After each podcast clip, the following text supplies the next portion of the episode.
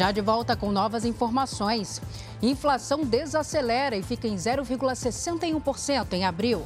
No Rio de Janeiro, um adolescente autista é agredido dentro da sala de aula.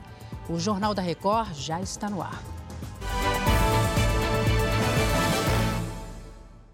Oferecimento: Bradesco, cursos e soluções para organizar sua vida financeira. Números divulgados hoje pelo IBGE revelam que a inflação perdeu força em abril. Essa é a segunda desaceleração consecutiva. A inflação oficial brasileira subiu 0,61%. A variação no mês anterior havia sido 0,75%. Com mais essa desaceleração, o IPCA, Índice Nacional de Preços ao Consumidor, acumula alta de 4,18% nos últimos 12 meses. É a menor taxa desde o fim de 2020.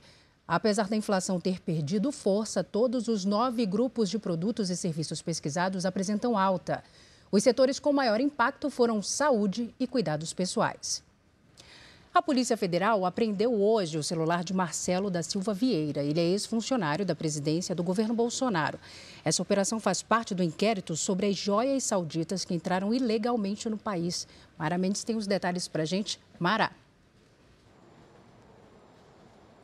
Oi, Salsi. Além do celular, também foram apreendidos documentos na casa de Vieira. Em abril, quando prestou depoimento, o ex-assessor de Bolsonaro havia dito que entregaria o celular à polícia, mas não cumpriu com o prometido. Na época, Vieira afirmou que Bolsonaro conversou diretamente com o tenente-coronel Mauro Cid para tentar recuperar as joias apreendidas. Cid foi preso na semana passada suspeito de fraudar o cartão de vacinação do ex-presidente e de pessoas próximas próximas a ele. É com você, Salsi. Obrigada, Mara. A polícia investiga uma agressão a um adolescente de 16 anos numa escola pública da Zona Oeste do Rio de Janeiro. A mãe do menino afirma que ele é autista. A Paloma Poeta traz os detalhes dessa história para a gente. Paloma.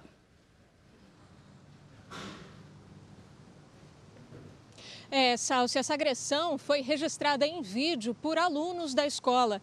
E nas imagens, o adolescente aparece cercado por colegas de sala que o agridem, riem e batem palma. A mãe do menino levou o caso à polícia. Ela disse que só soube do que aconteceu cinco dias depois e que não foi avisada pela escola.